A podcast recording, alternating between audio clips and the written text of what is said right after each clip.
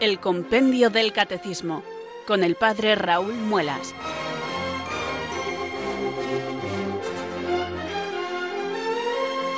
Muy buenas tardes, queridos oyentes de Radio María. Son las 4, las 3 en Canarias. Aquí comienza una nueva edición del programa El Compendio del Catecismo de la Iglesia Católica. Reciban desde Talavera de la Reina un saludo muy cordial del Padre Raúl Muelas, que un día más les habla desde estos micrófonos de Radio María, la Radio de la Virgen, la Fuerza de la Esperanza. Sed todos bienvenidos.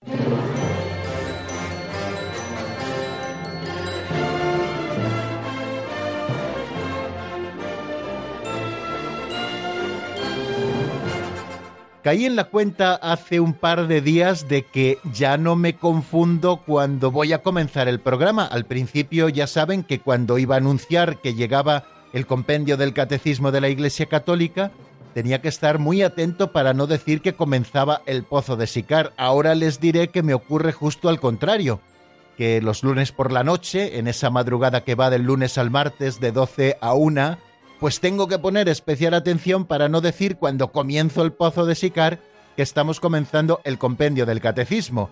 Y es que, queridos amigos, el haber ya hecho 223 programas con el de hoy, ya ha creado en mí un hábito a la hora de saludarles que hace que tenga que tener cuidado, puesto que el compendio del catecismo es todos los días y el pozo de Sicar es una vez a la semana. Quiere decir que ya va pesando mucho más en mí el compendio del catecismo a la hora de saludarles y anunciarles cuál es el programa que vamos a escuchar. Bueno, pues se lo repito bien por si a alguien le ha quedado un poco confuso después de esta introducción. Estamos comenzando el programa El compendio del catecismo de la Iglesia Católica, un programa que sobre todo los oyentes habituales saben muy bien que realizamos todas las tardes de 4 a 5 en la península, de 3 a 4 en Canarias, un programa catequético en el que abrimos este subsidio que nos regaló el Papa Benedicto XVI en el año 2005 y que se titula Compendio del Catecismo de la Iglesia Católica.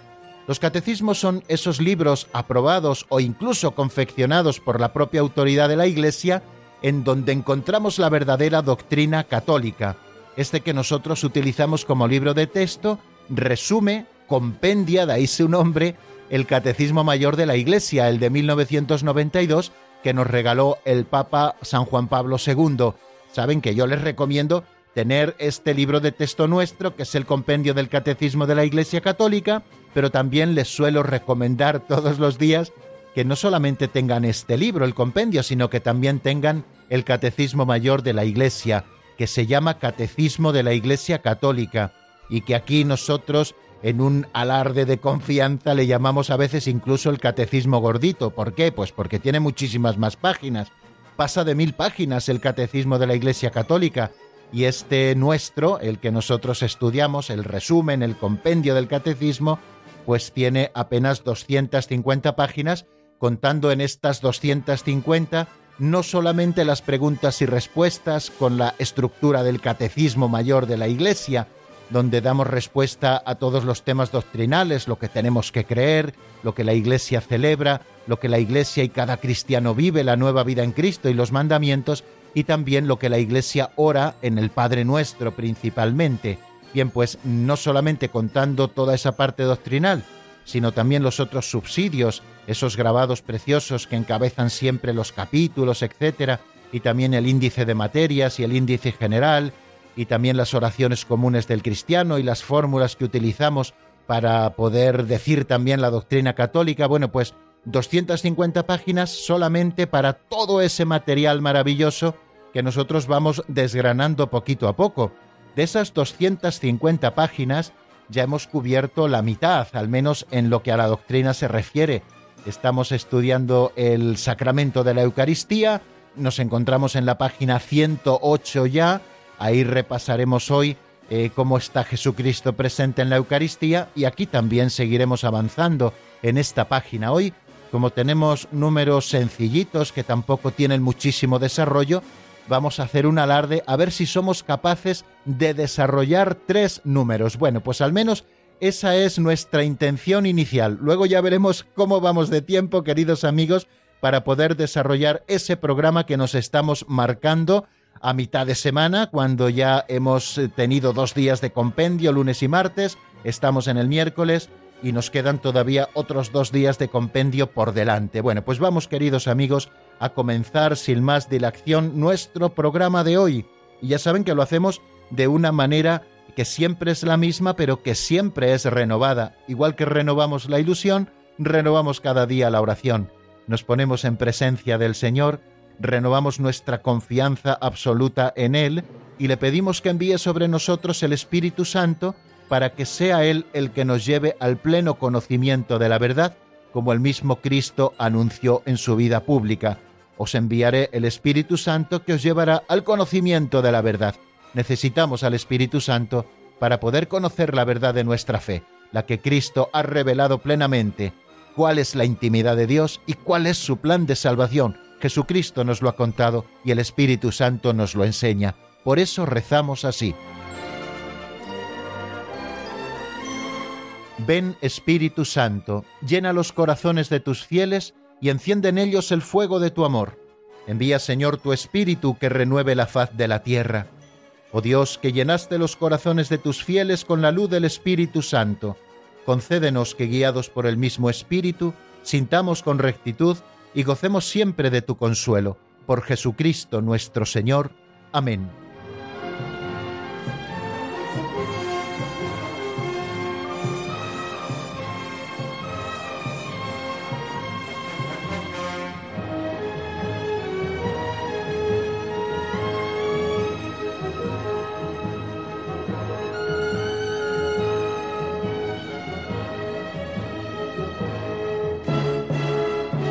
Si comparamos nuestro programa, queridos oyentes, con un vuelo en avión, como les he hecho tantas veces, pues estamos ya eh, tomando altura. Una vez que hemos rezado, las ruedas de nuestro programa ya han dejado de tocar tierra, ya nos vamos elevando y llegamos a este segundo momento de estabilización del vuelo que llamamos pinceladas de sabiduría. Cada día antes de abordar el repaso de lo que vimos en nuestro último programa, tenemos un momento para las pinceladas de sabiduría, un momento para la reflexión con aplicaciones de índole espiritual o de índole moral que nos ofrecen estas pinceladas de don Justo López Melús.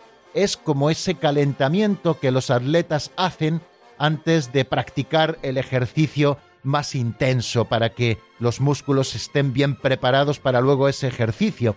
Pues nosotros para estar bien preparados luego a los platos fuertes de nuestro programa, que es el repaso y el avance de doctrina, pues nos vamos preparando, calentando motores con estas pinceladas de sabiduría que, como les digo, nos ofrece don Justo López Melús, que en paz descanse, un libro que escribió ya hace muchos años y que nos ofrece estas pequeñas narraciones o historietas que duran poco más de un minuto y que nos dan pie para luego esa reflexión sobre alguna idea de las que encontramos ahí. Y todos los días la escuchamos en la voz de Alberto. Bueno, pues vamos a por la de hoy que se titula La puerta de la verdad.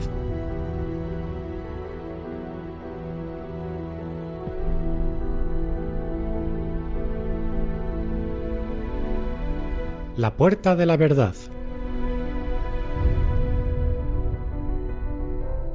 Un famoso escritor visitó un monasterio. Tenía un hermoso claustro al que daban las celdas. Todas las puertas eran iguales, solo se distinguían por el nombre de un santo en el dintel. Le asignaron una de estas celdas. Como no podía dormirse, salió al claustro a pasear. Era una noche cerrada, y cuando se cansó, no podía distinguir su puerta. Por no despertar a los monjes siguió paseando. Decenas de veces pasó ante su puerta sin distinguirla. Solo con la luz del amanecer la encontró.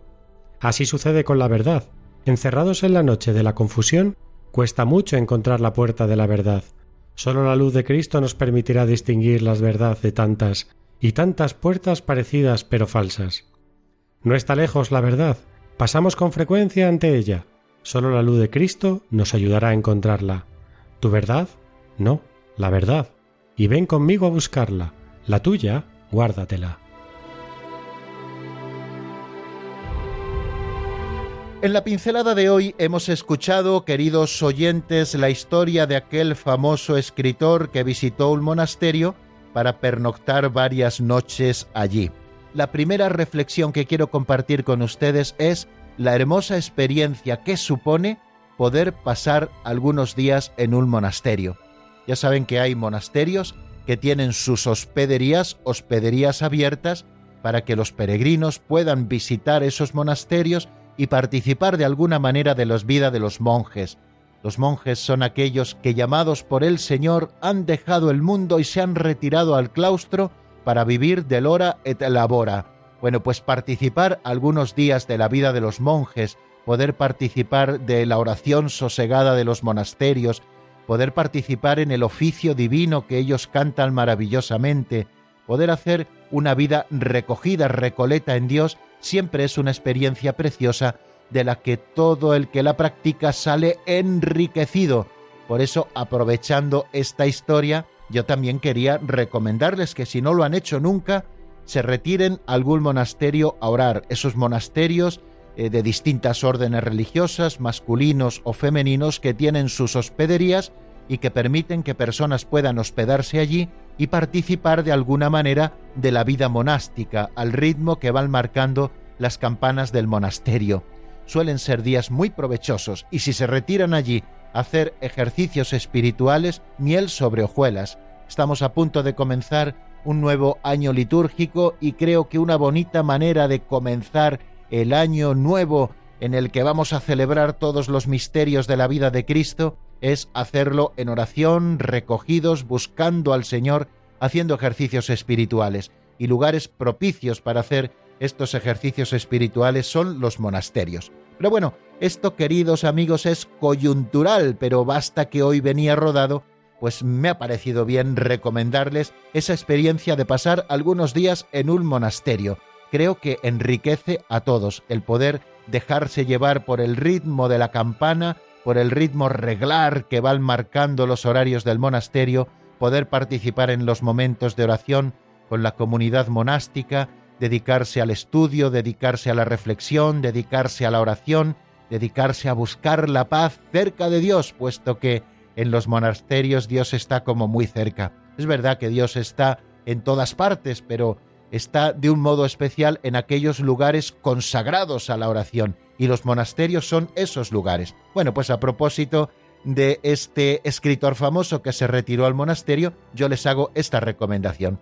Y ahora vamos un poquito a la siguiente reflexión que tiene más que ver con el contenido de lo que hemos escuchado en la pincelada y de esa anécdota que le ocurrió al escritor famoso. Dice que en este monasterio había un claustro ya saben que los claustros tienen cuatro paredes iguales, eh, se puede pasear por ese corredor que forman el claustro y todas las puertas de las celdas daban a ese claustro. Todas las puertas eran iguales, solamente se distinguían porque cada celda llevaba el nombre de un santo. Esto lo he visto también en muchos monasterios que ponen a sus celdas, a estas habitaciones, a las habitaciones particulares de los monjes o también a las habitaciones particulares de los huéspedes que van al monasterio, les ponen nombres eh, de santos.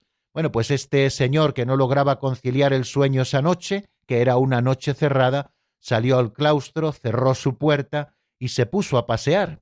Pero cuál fue su sorpresa que cuando se cansó de pasear no recordaba dónde estaba su celda, se había desorientado porque todas las paredes y todas las puertas eran iguales no se atrevió a llamar a ninguna puerta por no despertar a los monjes, y hasta que no amaneció y llegaron los primeros rayos del sol, no pudo descubrir su habitación.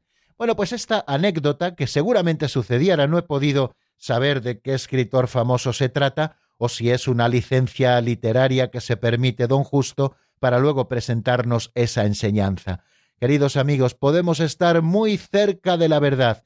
Si no tenemos luz, no podremos encontrarla. Estaremos pasando muchas veces delante de la verdad, y ésta pasará desapercibida a nuestros ojos y a nuestra aprensión porque seremos incapaces de reconocerla. Cuando hay oscuridad, todas las cosas parecen iguales, pero no todo es igual. ¿Cuál es esa luz que nosotros necesitamos para encontrar la verdad? Nos lo ha dicho don Justo preciosamente, sólo la luz de Cristo nos permitirá distinguir la verdad de tantas y tantas puertas parecidas pero falsas. Muchas veces vamos caminando a oscuras, vamos tanteando, vamos queriendo buscar la verdad donde la verdad no está, Si quieres encontrar la verdad en tu vida, querido oyente, déjate iluminar por Cristo, porque Cristo iluminará tu vida e iluminará también todo aquello que te rodea para que puedas distinguir perfectamente la puerta de la verdad. También la puerta es Cristo, no solo es la luz del mundo, Él también es la puerta del redil, y cuando nosotros entramos por la puerta del redil, que es la puerta de la verdad, encontraremos sencillamente nuestra plenitud. Y la verdad no está lejos, queridos amigos. A veces, quizá por el desorden de nuestra vida, a cualquier nivel, somos incapaces de ver la verdad y pensamos que la verdad huye de nosotros. No lo penséis así jamás. La verdad no está lejos, la verdad está muy cerca. Solo necesitamos la luz de Cristo para poder descubrirla. Y ha terminado don Justo su pincelada como queremos terminar nosotros esta sencilla reflexión, con esos versos de don Antonio Machado que dicen, ¿tu verdad? No, la verdad. Y ven conmigo a buscarla, la tuya, guárdatela.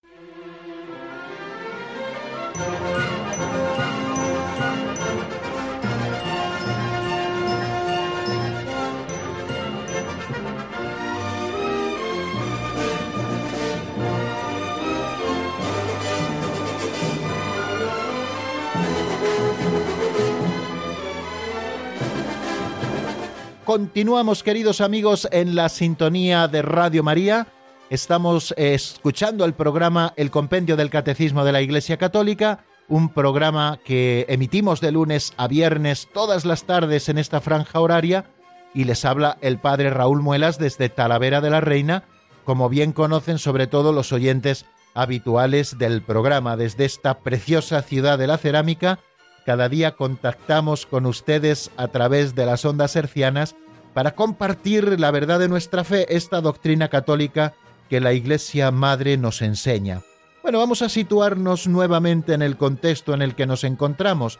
El catecismo, como les decía en nuestra introducción inicial, tiene cuatro partes. La primera, donde desarrolla la fe, la segunda, donde nos habla de la economía sacramental y de los sacramentos de la Iglesia, la tercera en la que se nos habla de la nueva vida en Cristo y de los mandamientos de la ley de Dios, y la cuarta donde se nos habla de la vida de oración y especialmente se explica el Padre Nuestro. Nosotros nos encontramos en la segunda parte. Estamos estudiando la celebración del misterio cristiano, y dentro de esta segunda parte hay dos secciones, una introductoria que se titula La economía sacramental y una segunda que son los sacramentos de la Iglesia con varios capítulos. Bueno, pues nos encontramos en la segunda sección, en el primer capítulo que estudia los sacramentos de la iniciación cristiana. Hemos visto el bautismo, hemos estudiado también la confirmación y estamos viendo ahora esos números, que son bastantes, 24, que el compendio del catecismo dedica a este sacramento tan importante que nos ocupa en este momento, que es el de la Eucaristía. Hemos visto bastantes cosas, qué es la Eucaristía, cuándo y cómo instituye Jesús la Eucaristía, qué representa la Eucaristía en la vida de la Iglesia, qué nombre recibe este sacramento, qué lugar ocupa la Eucaristía en el designio divino de salvación, cómo se desarrolla la celebración de la Eucaristía, quién es el ministro de la celebración, cuáles son los elementos esenciales y necesarios para poder celebrar la Eucaristía, en qué sentido la Eucaristía es memorial del sacrificio de Cristo, de qué modo la Iglesia participa del sacrificio eucarístico. Bueno, como ven, hemos visto ya bastantes cosas y estamos ahora en este momento último viendo la Eucaristía como sacrificio. Así lo hacíamos en el número 280, en qué sentido la Eucaristía es memorial del sacrificio de Cristo, y en el 281, que se pregunta de qué modo la Iglesia participa del sacrificio eucarístico. Y en nuestro último programa comenzamos a estudiar esa dimensión de presencia real de Jesucristo en las especies eucarísticas que también tiene la Eucaristía. Decimos muchas veces que la Eucaristía es sacrificio, que la Eucaristía es presencia y que la Eucaristía es alimento, banquete, comunión. Bueno, pues ahora estamos estudiando el tema de la presencia. ¿Cómo está Jesucristo presente en la Eucaristía?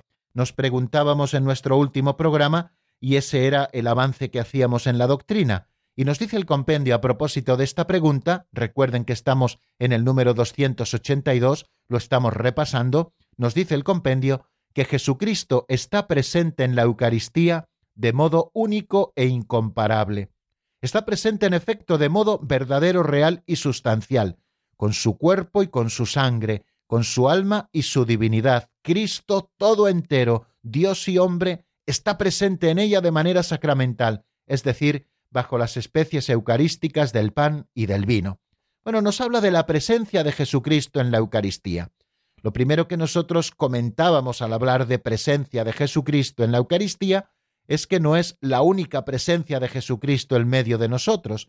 Nosotros hablamos de muchas presencias desde que Jesucristo murió, resucitó y se sentó a la derecha de Dios e intercede por nosotros. Está presente de múltiples maneras en su iglesia. Decíamos que está presente en la palabra de Dios que se nos proclama, está presente en esa oración donde dos o tres se reúnen en mi nombre, allí estoy yo en medio de ellos, como Jesucristo nos dice en el Evangelio de San Mateo.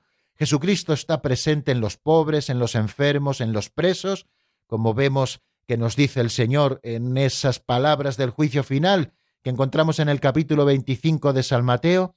Jesucristo está presente en los sacramentos de los que él mismo es el autor, está presente en el sacrificio de la misa, está presente en la persona del ministro. Bueno, son presencias diferentes del Señor, todas presencias reales de Jesús, son presencias verdaderas de Jesús. Si el Señor dice que donde dos o tres están reunidos en su nombre, allí está Él en medio de ellos, nos está hablando de una presencia verdadera y real. Es una presencia real del Señor en medio de nosotros.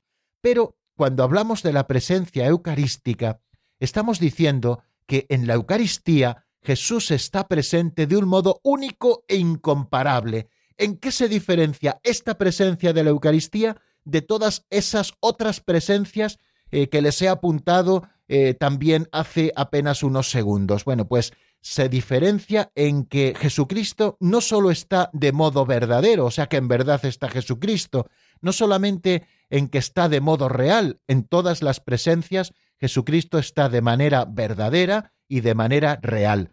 Eh, la gran novedad de la Sagrada Eucaristía, queridos amigos, es que la presencia de Jesucristo es sustancial, como nos dice el concilio de Trento. Quiere decir que toda la sustancia del Cristo entero, de su cuerpo, de su sangre, de su alma y su divinidad, está presente en la Eucaristía.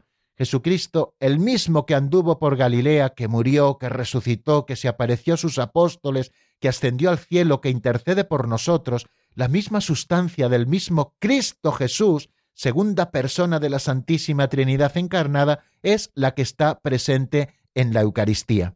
De manera que bajo las especies sacramentales está Cristo presente, presente verdadera y real y sustancialmente.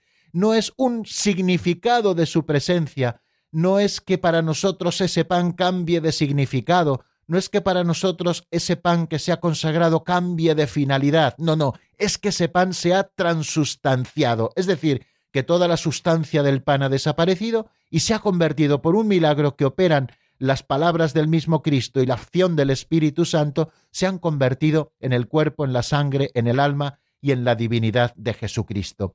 Este es el misterio de la presencia real de Cristo en la Eucaristía en el que cree nuestra Santa Madre la Iglesia en el Santísimo Sacramento de la Eucaristía están contenidos, nos dice Trento, verdadera, real y sustancialmente el cuerpo y la sangre, junto con el alma y la divinidad de nuestro Señor Jesucristo, y por consiguiente Cristo entero, como nos decía ese número 282. Cristo está todo el presente, verdadera, real y sustancialmente en la Eucaristía. Como nos dice Santo Tomás, lo que nosotros vemos por ejemplo, en la exposición del Santísimo, es esa forma bajo la especie de pan, pero la fe nos dice que no es un trozo de pan, sino que es el cuerpo, la sangre, el alma y la divinidad de Jesucristo. Por eso nosotros a la Eucaristía, como luego veremos más adelante, le damos un culto de adoración, porque no está allí presente una imagen de Dios, como puede estar en una imagen de las que procesionan por las calles o de las que encontramos en nuestras iglesias, sino que allí mismo está el verdadero Jesucristo, aquel que no pueden contener el cielo y la tierra por su grandeza, ha querido encerrarse en un trozo de pan, cambiando la sustancia del pan precisamente por toda la sustancia del Cristo entero, su cuerpo, su sangre, su alma y su divinidad. Bueno, pues a esta conversión del pan y del vino en su cuerpo y en su sangre lo llamamos transustanciación y a través de ella Cristo se hace presente en el sacramento. Los padres de la Iglesia lo afirmaron con fuerza, afirmaron esta fe que es la fe de la Iglesia y que confía en la eficacia de la palabra de Dios y en la acción del Espíritu Santo que puede y de hecho obra esta conversión. Ese es el gran milagro al que nosotros asistimos en nuestra vida, queridos oyentes. Fijaros de qué manera tan bonita eh, nos lo dice San Juan Crisóstomo en uno de sus sermones, en una homilía de Prodicione Jude. Dice lo siguiente, no es el hombre quien hace que las cosas ofrecidas se conviertan en cuerpo y en sangre de Cristo, sino Cristo mismo que fue crucificado por nosotros. El sacerdote figura de Cristo pronuncia estas palabras, pero su eficacia y su gracia provienen de Dios. Esto es mi cuerpo, dice. Esta palabra transforma las cosas ofrecidas, transforma, transustancia, es decir, cambia la sustancia. De manera que Cristo está presente en la Eucaristía de un modo único e incomparable, porque está presente de modo verdadero, real y sustancial, con su cuerpo y su sangre, su alma y su divinidad. En el sacramento del altar no solamente encontramos la gracia, sino que está presente el mismo autor de la gracia, bajo las especies eucarísticas de pan y de vino. No nos entretenemos más, queridos amigos, en el repaso. Creo que esto nos tiene que quedar muy claro porque es la clave que nos distingue de todos los demás. Esta es la fe de la Iglesia Católica, la fe en la presencia real de Jesucristo en la Eucaristía. Yo siempre digo que hay tres signos de identidad que nos distinguen como católicos frente a todos los demás cristianos. El primero es la fe en la Eucaristía tal y como la Iglesia la profesa. La segunda es el amor a la Santísima Virgen María. Y la tercera es el amor al Papa como principio de unidad y como pastor universal de la Iglesia. Vamos a detenernos, si les parece, un poquito en la palabra eh, y vamos a descansar de explicaciones y vamos a reflexionar un poco sobre lo dicho. Y como siempre, pues ponemos una canción que pueda ayudarnos en esta tarea. El tema que he elegido se titula Eres mi Dios, es de Paulina Rojas y está sacado del álbum Mi historia en ti. Vamos a escucharlo y enseguida seguimos avanzando en el estudio.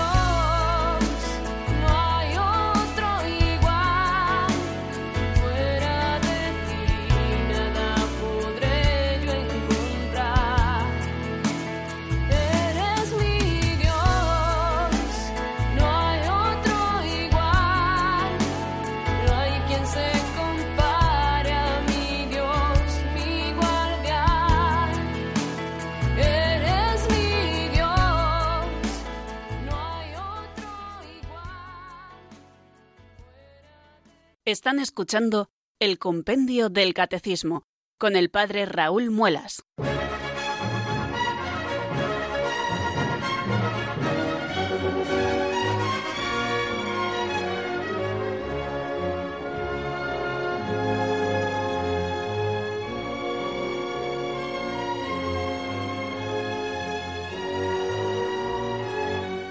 Continuamos en la sintonía de Radio María, estamos estudiando juntos en este programa que se titula Compendio del Catecismo de la Iglesia Católica el misterio de la presencia viva, real y sustancial de Jesucristo en las sagradas especies eucarísticas de pan y de vino. Y lo siguiente que se pregunta a propósito de la presencia real, viva y sustancial del Señor en la Eucaristía, el número 283, que es en el que nos vamos a ocupar brevemente eh, ahora mismo, se pregunta qué significa transustanciación, un término para expresar el milagro que se obra de la conversión de toda la sustancia del pan en la sustancia del Cristo entero, su cuerpo, su sangre, su alma y su divinidad. Vamos a escuchar primero cómo nos lo explica el compendio del Catecismo, ese significado de transustanciación en la voz de Marta Jara.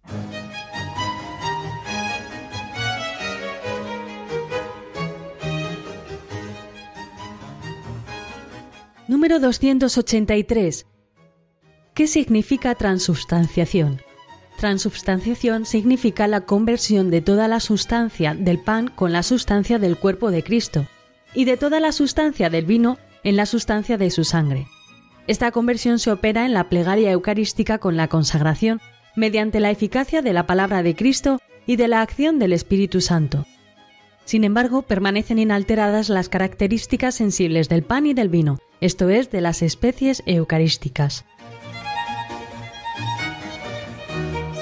Bien, estamos hablando de una palabra técnica en este momento que es la palabra transustanciación, que es cambio de sustancia. Así tenemos que saber traducirla o saber interpretarla, transustanciación. Pero lo primero que me gustaría decir antes de pasar a recordarles lo que nos dice el número 283 y que acabamos de escuchar porque nos lo ha contado Marta Jara, es que estas palabras, como ocurre también con el misterio de la Trinidad, la Iglesia tuvo que acuñar algunos términos para ir desvelando ese misterio de la Trinidad y poder eh, explicárselo también así a sus hijos, los hijos de la Iglesia.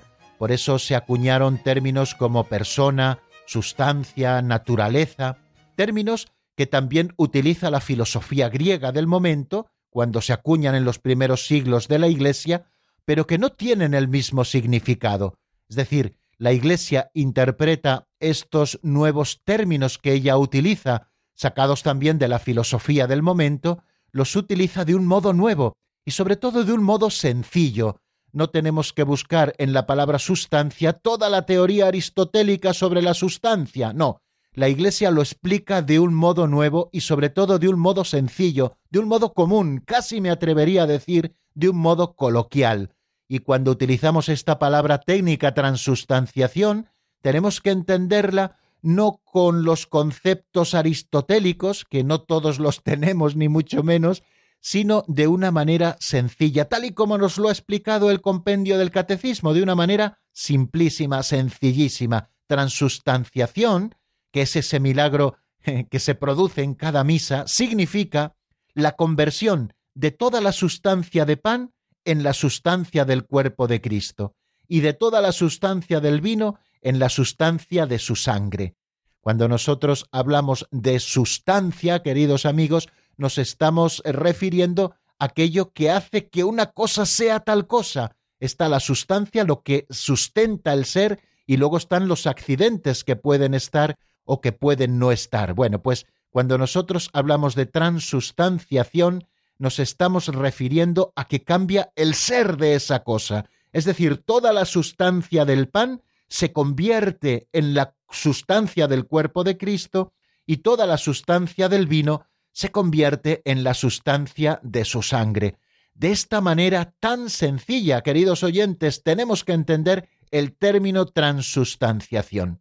Y luego continúa diciéndonos el número 283 cuando se opera esa transustanciación en la celebración de la Santa Misa. nos dice que esta conversión se opera en la plegaria eucarística, esa gran plegaria, la anáfora, esa que rezamos después de la oración sobre las ofrendas y después del prefacio viene la gran plegaria, en medio de la cual está la narratio institutionis, precedida por una epíclesis de consagración, una invocación del Espíritu Santo sobre las ofrendas, y después el sacerdote toma el pan en sus manos y dice las palabras Tomad y comed todos de él, porque esto es mi cuerpo que se entrega por vosotros. Y después de mostrarlo a la adoración de los fieles, de depositarlo en el altar y de hacer en la genuflexión, hace lo mismo con el cáliz, lo toma en sus manos y dice Tomad y bebed todos de él, porque este es el cáliz de mi sangre, sangre de la alianza nueva y eterna, que será derramada por vosotros y por muchos para el perdón de los pecados. Haced esto en conmemoración mía. Después de esa epíclesis consecratoria, que es cuando el sacerdote extiende las manos invocando al Espíritu Santo para que esas ofrendas se conviertan para todos en el cuerpo y en la sangre del Señor, y después de la narratio institutionis, es decir, de esa narración de la institución de la Eucaristía, es cuando se está operando la transustanciación. En ese momento de la misa, que es central y clave que llamamos consagración, es de donde se opera la transustanciación. Y esto, mediante la eficacia que tiene la palabra de Cristo, que fue el que dijo, tomad y comed todos de él, porque esto es mi cuerpo, tomad y comed todos de él, porque esta es mi sangre, pues gracias a la eficacia de la palabra de Cristo y también al Espíritu Santo que actúa haciéndolas presentes con toda su fuerza en medio de nosotros, puede operarse ese milagro de la transustanciación, es decir, de la conversión de toda la sustancia del pan en la sustancia del cuerpo de Cristo y de toda la sustancia del vino en la sustancia de su sangre. Y termina diciendo este número 283 que, sin embargo, permanecen inalteradas las características sensibles del pan y del vino, esto es, las especies eucarísticas. Antes de la consagración, ¿qué es lo que captan nuestros sentidos? Pues una forma redonda de pan ácimo blanco, que huele a pan, que sabe a pan, y qué es lo que nuestros sentidos captan después de la consagración. Los sentidos siguen captando lo mismo porque las especies eucarísticas permanecen inalteradas. Las características sensibles del pan y del vino son las mismas antes de la consagración que después de la consagración, pero el ser de ese elemento ya es totalmente diferente. Antes de la consagración es pan y vino, después de la consagración, precisamente por ese milagro que llamamos transustanciación, ya es el cuerpo y la sangre de nuestro Señor Jesucristo, donde está Cristo todo entero, tanto en el pan como en el vino, su cuerpo, su sangre, su alma y su divinidad. Así resume Trento la doctrina católica, porque Cristo nuestro Redentor dijo que lo que ofrecía bajo la especie de pan era verdaderamente su cuerpo, se ha mantenido siempre en la Iglesia esta convicción, que declara de nuevo el Santo Concilio, por la consagración del pan y del vino, se opera la conversión de toda la sustancia del pan en la sustancia del cuerpo de Cristo nuestro Señor, y de toda la sustancia del vino en la sustancia de su sangre. La Iglesia Católica ha llamado justa y apropiadamente a este cambio transustanciación. Son palabras del Concilio de Trento. Si ustedes quieren buscarlas, se encuentran en el Denzinger, que es ese libro que recoge todo el magisterio de la Iglesia, en el número 1642. Bueno, pues queridos amigos, creo que no voy a decir nada más sobre la transustanciación, creo que nos ha quedado claro el concepto y vamos a seguir avanzando con algún tema muy relacionado con este que estamos estudiando de la transustanciación y que aparece en el número 284, el siguiente en el estudio. Ya saben que vamos estudiando los números de manera consecutiva, uno detrás de otro. Bueno, pues el 284 se pregunta, la fracción del pan. Daos cuenta que en la Santa Misa fraccionamos el pan. De hecho, a la Eucaristía se le ha dado el nombre de fracción del pan. Bueno, pues en la fracción del pan estamos dividiendo a Cristo. La fracción del pan divide a Cristo. Es la pregunta textual. Vamos a ver qué nos dice el compendio.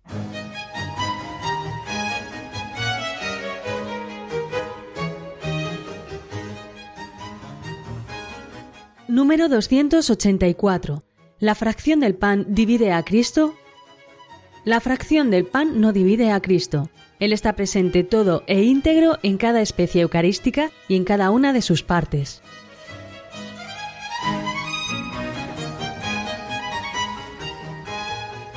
Bueno, si se dan cuenta, queridos amigos, son como varios corolarios eh, a propósito de la transustanciación, lo que nos ofrece el compendio, tanto con esta pregunta como con la siguiente, que espero que nos dé tiempo a verlas las dos.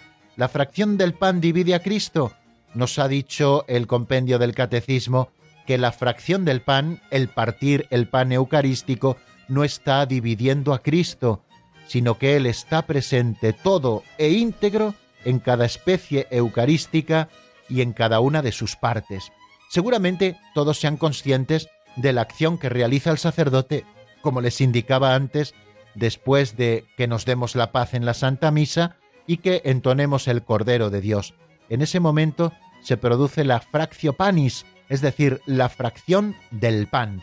El sacerdote toma el pan en sus manos, el pan que ha utilizado para la consagración, y en ese momento lo parte. Lo parte en varios trozos, dependiendo también del tamaño de la forma que se haya utilizado para la consagración, lo parte en varios trozos y luego un trozo pequeñito lo deposita en el cáliz. En ese momento ha sucedido esa fracción del pan. ¿Hemos dividido a Cristo al fraccionar el pan? No, no, no, porque Jesucristo sigue estando presente en cada una de las partes en las que hemos dividido ese pan. ¿eh? Jesucristo todo entero está presente de manera íntegra en cada especie eucarística del pan y del vino, independientemente de lo grande o pequeña que sea la porción de ese cuerpo eucarístico, y está también en cada una de las partes. Eh, conclusiones prácticas, pues que muchas veces, por ejemplo, en una Santa Misa donde ha habido mucha afluencia de gente y que no se ha sido previsor a la hora de preparar formas para todos a la hora de dar la comunión y se acerca muchísima gente a comulgar, pues seguramente todos hayan visto cómo los sacerdotes a veces tenemos que partir las formas y dar solo media forma o un cuarto de forma para que pueda llegar a todos la comunión. Bueno, pues no estamos dividiendo a Cristo, porque en cada uno de esos trocitos, de esas porciones, está Cristo todo entero. Y también, como conclusión práctica, es lo bien que los sacerdotes tenemos que hacer eso que llamamos purificación. Después de haber dado la comunión, volvemos al altar y purificamos eh, las partículas que quedan del cuerpo de Cristo, o bien en la patena, o bien sobre el corporal, o bien en la bandeja de comunión, que también es bueno y necesario que utilicemos para que esas partículas donde Cristo esté todo entero no acaben nunca por el suelo. Tenemos que tratar a la Sagrada Eucaristía con el mayor respeto, la mayor veneración y el mayor cuidado posible, porque es el mayor tesoro de la Iglesia, es el cuerpo mismo de Cristo vivo y resucitado. Por eso el sacerdote con sumo cuidado aquellas partículas que quedan en la patena o en la bandeja de comunión, las deposita en el cáliz, después echa agua en el cáliz, donde a lo mejor quedan también unos pequeños restos de la sangre de Cristo, echa agua en el cáliz para purificarlo todo y comulgarlo él. Es decir, que no se pierda ni una sola de esas partículas, porque les recuerdo que en cada una de esas partículas, por pequeñas que sea, basta que sean sensibles, está Cristo todo entero. Está en cada especie eucarística, como nos dice ese número 284, y está también en cada una de sus partes. Y vamos a estudiar, aunque hoy nos alarguemos quizá un pelín más y quede menos tiempo para las preguntas, en la pregunta 285, ¿cuánto dura la presencia eucarística de Cristo? ¿Qué nos dice Marta el compendio?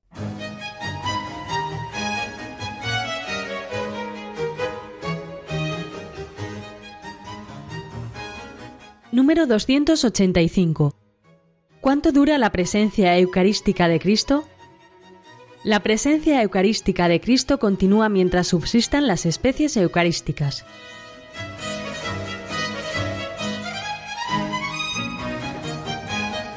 Bien clara es la explicación. La presencia eucarística de Cristo continúa mientras subsistan las especies eucarísticas.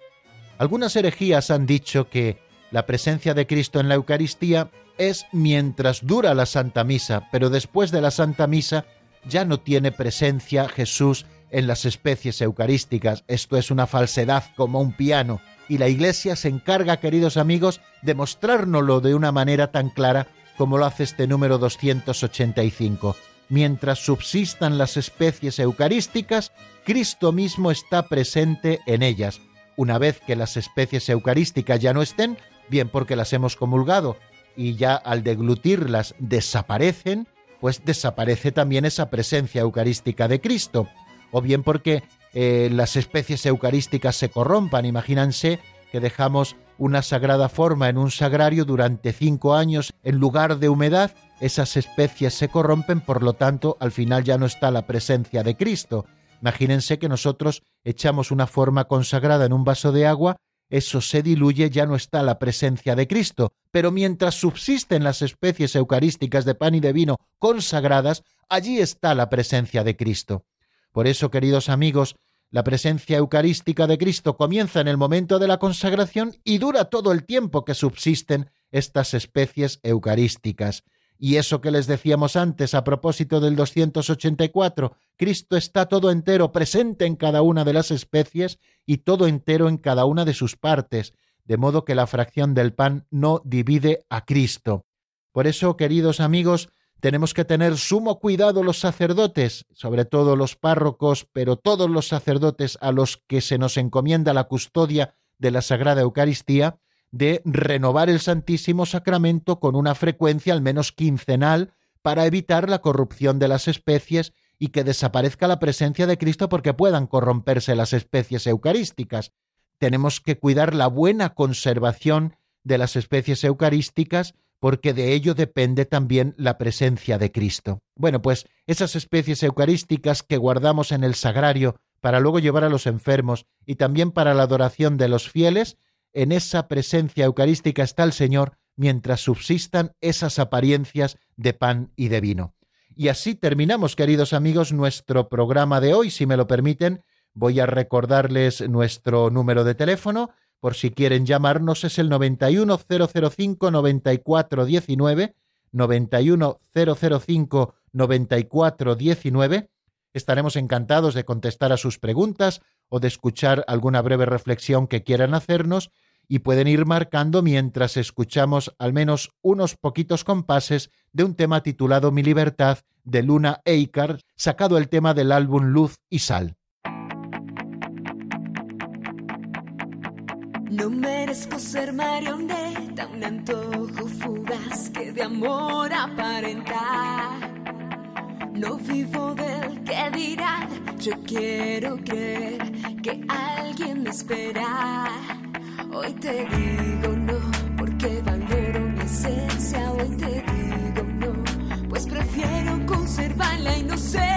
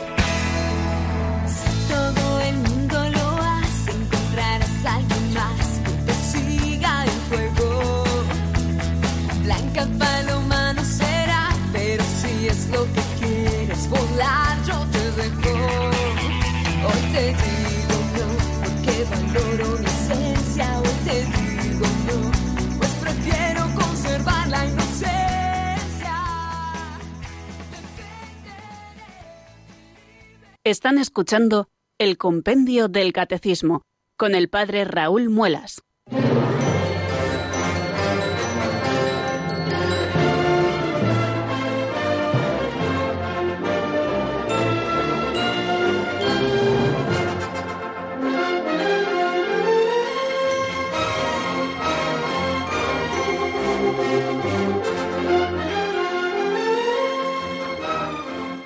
Bueno, continuamos, queridos oyentes. Después de este sprint en el avance de doctrina, hemos estudiado hoy tres números eh, profundamente relacionados. Hemos estado hablando de lo que significa transustanciación, si la fracción del pan divide a Cristo y cuánto dura la presencia eucarística de Cristo. y vamos a aprovechar estos últimos minutos para hablar con ustedes, los oyentes, en el teléfono 91005 9419. Vamos a dar paso a la primera llamada que nos llega desde Orense. Buenas tardes, Mariluz, bienvenida. Buenas tardes, padre Raúl. Mire, a propósito de lo que está usted explicando, yo quería hacer una pregunta. Eh, mm, se me murió mi madre hace un año y nueve meses. Y teníamos unas formas consagradas que nos daba el sacerdote para ella cuando oía la misa por Radio María, pues le dábamos la comunión. Y las teníamos en un sitio especial, o, la, o las tengo, las sigo teniendo yo, y como medio altarcito y tal. Y de vez en cuando yo voy a mirar a ver si están degradadas y resulta que están intactas. Y yo quería saber qué puedo hacer con ellas, qué debo hacer. De momento yo las tengo ahí con en el altarcito dedicado que le, que le pusimos desde el primer día y no hago nada. ¿Usted qué me aconseja? Bueno, pues eh, le voy a aconsejar un poco lo que hay que hacer. Eh, eh, se nos pide también a los sacerdotes que evitemos hacer eso que quizá con toda la mejor voluntad del mundo su sacerdote hijo, hizo, perdón, que es dejar las formas. Conviene que nosotros llevemos eh, la comunión, o bien personalmente, o bien a través de un ministro extraordinario de la comunión, la comunión a los enfermos cuando estos la demanden, pero no que tengan el Santísimo Sacramento en casa, porque para eso se necesita un permiso muy especial de los obispos que difícilmente lo dan, ¿eh? solamente lo dan en casos como muy extraordinarios.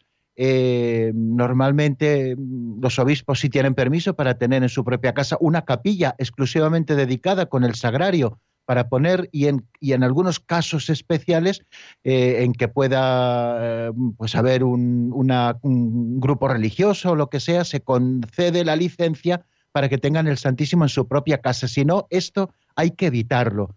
Y entonces, en este caso, que a usted le queda el Santísimo Sacramento, lo que tiene que hacer es llamar al sacerdote que venga a recoger esas formas y que esas formas se consuman. Es verdad que ahora las sagradas eh, eh, especies duran muchísimo, pues porque eh, gracias a Dios no están sometidas a la humedad, como a lo mejor antiguamente en las iglesias, están a lo mejor en un portaviáticos que cierra bien herméticamente, pero debe evitar continuar con esto porque creo que no es bueno que sea así, sino llamar al sacerdote, decirle, mire, esto es lo que pasó y esto y, seguimos teniendo el Santísimo en casa, que él venga a recogerlo, que se lleve el Santísimo Sacramento y que lo consuman. No creo que es eh, lo que corresponde hacer y yo se lo recomiendo vivamente que así lo haga, porque no se debe tener el Santísimo Sacramento en casa, ¿eh? salvo que exista un permiso especialísimo de los obispos para poder tenerlo y que raras veces lo dan. Tiene que haber unas condiciones como muy especiales para que ese permiso se dé. Muy bien, bueno, pues vamos a por la segunda llamada. Es Alberto desde Zaragoza. Buenas tardes y bienvenido. Gracias, padre, bien hallado. Mire, era dos consultas breves. Eh, ¿Para qué se echa agua? ¿Cuál es el simbolismo del agua que se echa en el vino? Y se puede eh, consagrar sin, eh, sin, eh, el oficio anterior de, lectura. Pues nada, mm. muchas gracias y le escucho por la radio. Muy bien, fantástico Alberto, ya te echábamos de menos tus preguntas siempre certeras e iluminadoras, ¿eh?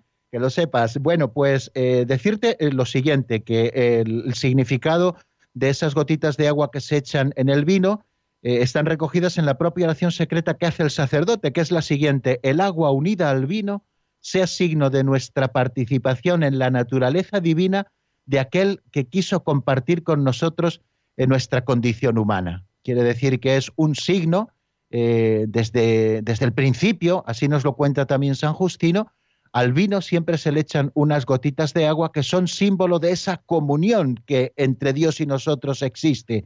Él nos hace partícipes de su naturaleza divina y mm, Él ha querido también compartir nuestra condición humana. Eso en cuanto a lo primero.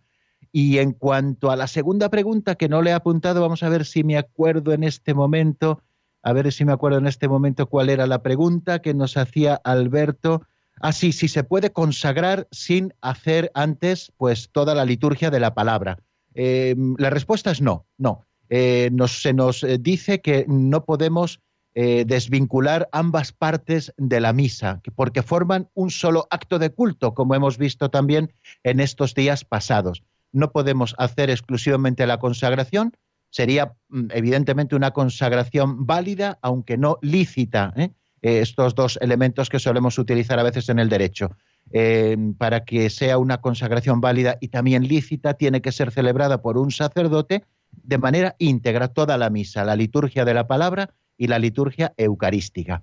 Bueno amigos, sí, creo que tenemos que terminar por hoy porque se nos ha acabado ya el tiempo, pero mañana, si Dios quiere, aquí estaremos en el mismo lugar y a la misma hora y seguiremos estudiando muchas cosas muy hermosas sobre la Sagrada Eucaristía.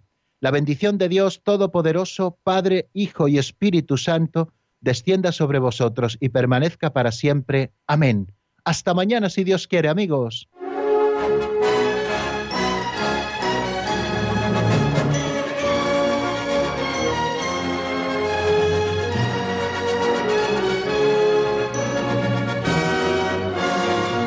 El Compendio del Catecismo con el Padre Raúl Muelas.